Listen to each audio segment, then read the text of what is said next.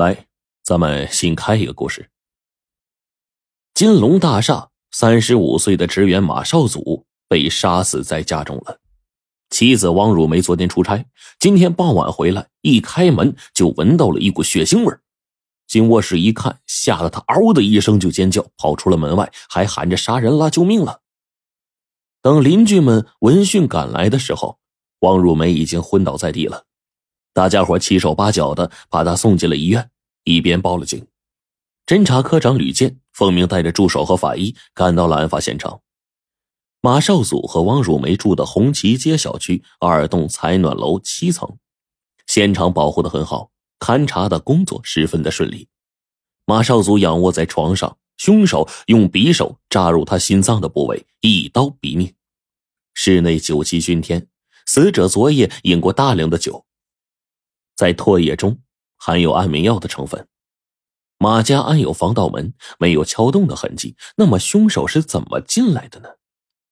据调查，马少祖昨天傍晚一下班，便和外单位的几个朋友啊去喝酒。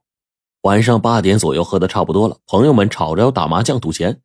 马少祖呢就说：“说我老婆出差了，我得回家了。”朋友们呢熟悉他的都知道他很小气，喝多了呀就担心输钱。啊，借故开溜，也就没人阻拦。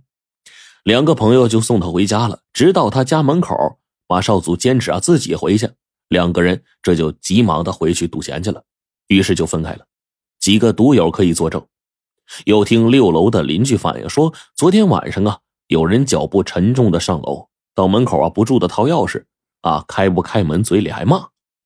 邻居从猫眼里边一看，是马少祖，知道啊他又喝多了。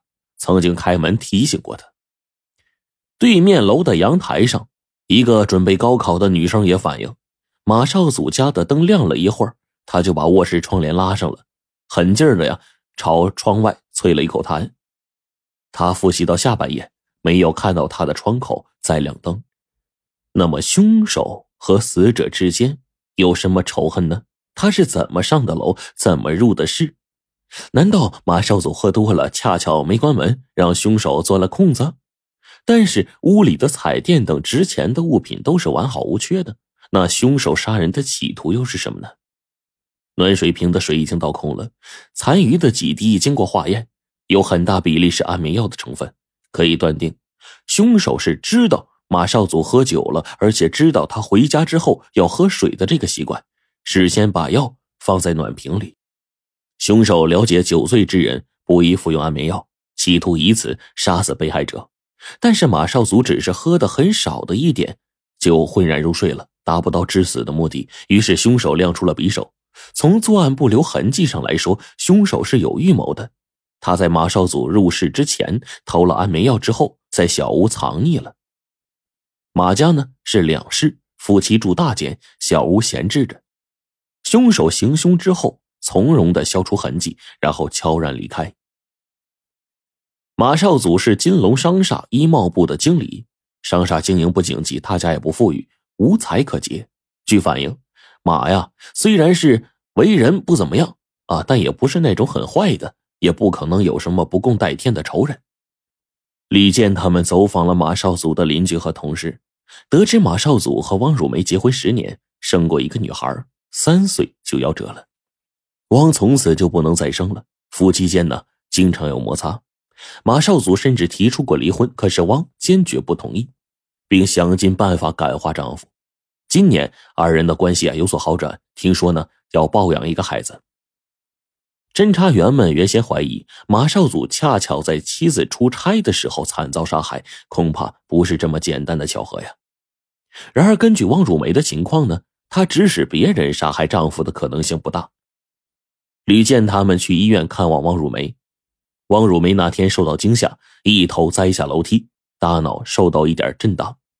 经过三十多个小时的治疗，已经脱离危险了。一见到公安局的人，声泪俱下呀，要求警察同志啊，快快捉拿凶手，给她丈夫报仇。吕健就问说：“你回忆一下，马少祖生前有没有什么仇人？”汪汝梅茫然的摇了摇头。吕健又问说。你们家彩电衣物均不像是丢失的样子，请问家中是否藏有现金或者什么贵重物品？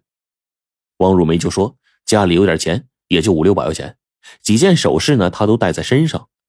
说到这儿，他就突然说：“我得回家看看存折丢了没有。”汪汝梅的卧室的大衣柜的上端放着一个皮箱，她踩着凳子就上去打开了。叠得很整齐的衣物中呢，抽出了一件上衣，一看衣兜，脸唰的一下就变了。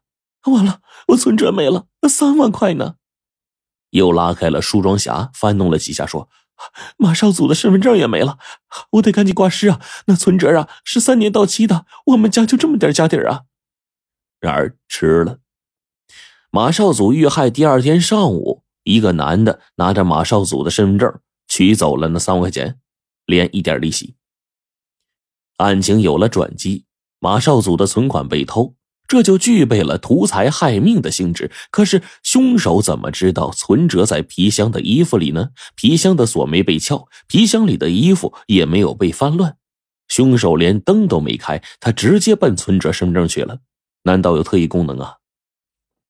那会不会是这种情况呢？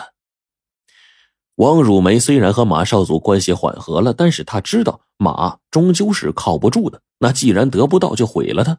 那笔钱呢，是他为雇佣杀手准备的。可是据说汪汝梅爱财如命，绝对不肯花那么多钱雇佣杀手。何况呢，钱是案发后让人取走的，很可能就是凶手本人。那汪既然不在家，这种付款的方法肯定是不合常理的呀。汪汝梅更是没有必要杀夫谋财呀。因为马少祖提出离婚的时候曾经说过，只要汪签字，他就可以放弃全部的财产。这还真是一个让人头疼的奇案呢。广场储蓄所是农业银行的一个小营业点据营业员回忆，取走马少祖三万块钱的那个男的，三十左右，大高个，长得挺帅的。营业员也不是侦察兵，他除了这些呀，也说不出别的。当时呢，营业员对取款人说：“三年眼看要到期了，现在取走啊，只能拿活期利息，多可惜啊！”那男的说：“急用。”就说话的时候啊，鼻音有点重。这个人极有可能是凶手，跟马少祖熟识的类似取款男人的人都一一过筛了，都被排除了。专案组呢又去找汪汝梅，凶手可能是个高大个儿。大眼睛，三十左右，是个男的。你回忆一下，马少祖有没有跟这样的人结过怨？